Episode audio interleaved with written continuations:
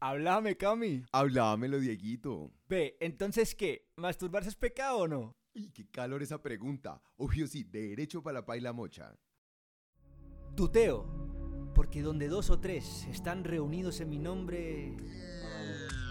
Hay un nosotros. Si Dios lo permite. Hola a todos, bienvenidos a Tuteo, donde hablamos de teología en confianza y desde la cotidianidad.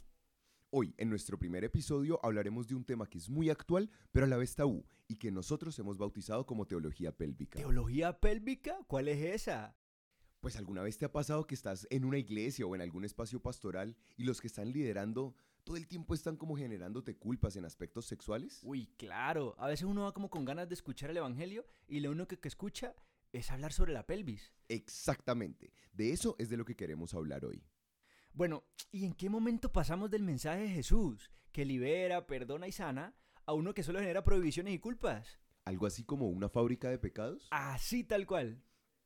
Pues pilla que el cristianismo durante el periodo de expansión en el Imperio Romano, en los primeros cuatro siglos, entró en contacto con la filosofía griega.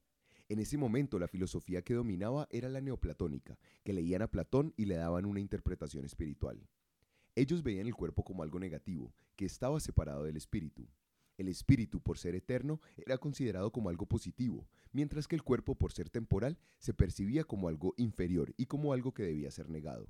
De ahí la famosa frase de Platón, el cuerpo es la cárcel del alma.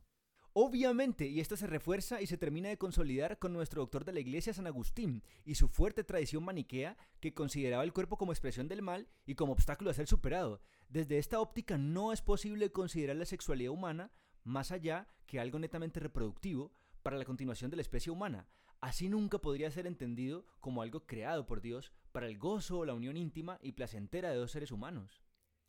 Claro, y esta postura fue tan dominante que las interpretaciones de textos como el Cantar de los Cantares se realizaron siempre en clave espiritual y como si fuera una metáfora, y no como la celebración del cuerpo y del amor que el texto presenta. El Cantar de los Cantares me encanta. ¿Y entonces hay qué? ¿Toda esta forma de entender la sexualidad realmente es el mensaje que Dios reveló en la Biblia?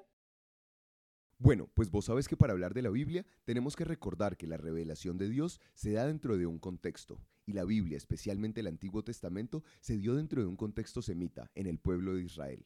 Para el pueblo de Israel no era posible entender al ser humano como realidades separadas. El ser humano es uno, y no está la separación que daba Platón entre el alma, el cuerpo y el espíritu, sino que el ser humano es una integralidad. Estoy seguro que vos has leído el texto de Génesis 2.7, donde Dios crea al ser humano como una unidad le da forma al barro, y solamente en el momento en que sopla su espíritu hay un ser humano. Ni el barro solo ni el espíritu solo son el ser humano, sino el barro lleno del Espíritu Santo. Uy, epa, epa, se me ocurre ahorita que es como cuando ves un globo inflado. Vos no decís, hay un caucho con aire dentro, sino que decís, hay un globo. Uy, ¿qué es ese nivel de metáfora? Obviamente, y también lo encontramos en Génesis 1.27. Ahí no se menciona ni cuerpo ni espíritu, sino que el ser humano es una integralidad hecha a imagen de Dios y llamada a ser semejante a Él.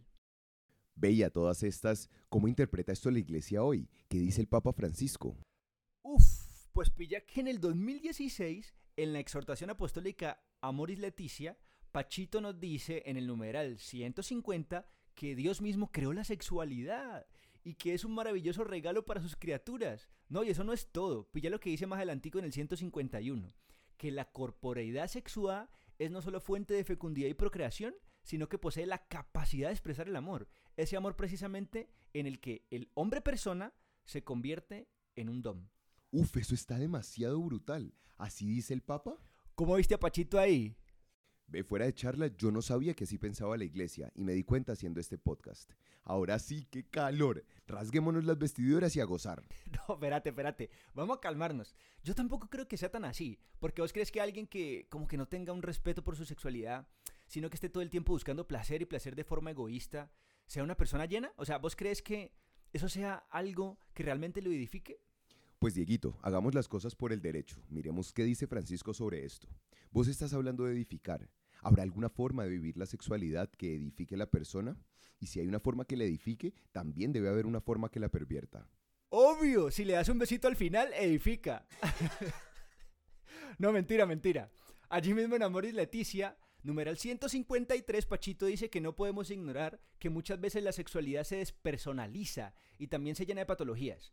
De tal modo que pasa a ser cada vez más ocasión e instrumento de, afirmación del propio yo y de satisfacción egoísta de los propios deseos e instintos.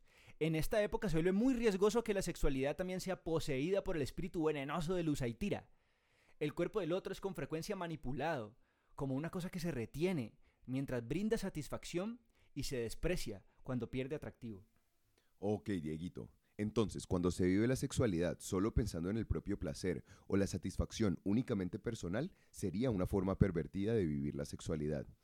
Pero ¿y entonces cómo propone el Papa que se debe vivir la sexualidad para que edifique? Bueno, ya vimos que la sexualidad era un don, algo para ser dado, pero el Papa nos pide recordar que un verdadero amor sabe también recibir del otro, es capaz de aceptarse vulnerable y necesitado, no renuncia a acoger con sincera y feliz gratitud las expresiones corpóreas del amor en la caricia, el abrazo, el beso y la unión sexual. Benedicto XVI era claro al respecto. Si el hombre pretendiera ser solo espíritu y quisiera rechazar la carne como si fuera una herencia meramente animal, espíritu y cuerpo perderían su dignidad. Por esta razón, el hombre tampoco puede vivir exclusivamente del amor oblativo, descendente, no puede dar únicamente y siempre, también debe recibir. Quien quiere dar amor debe a su vez recibirlo como un don. Epa, re bien, Dieguito. Yo creo que estamos claros, y los que nos escuchan también. ¿Sí o qué? Epa, sí, total, pero vení.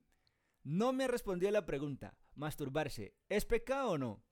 Pues Dieguito, yo no soy Dios para decir qué está bien o qué está mal, pero con lo que hemos hablado hasta ahora, creo que podemos aventurarnos a decir que el problema no está en los actos sexuales en sí, sino en la manera en que el ser humano los vive.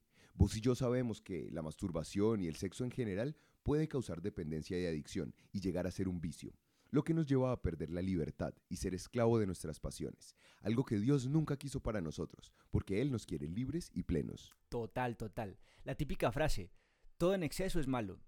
Donde hay un vicio, todo nuestro ser queda supeditado a esa adicción y no habría lugar para Dios.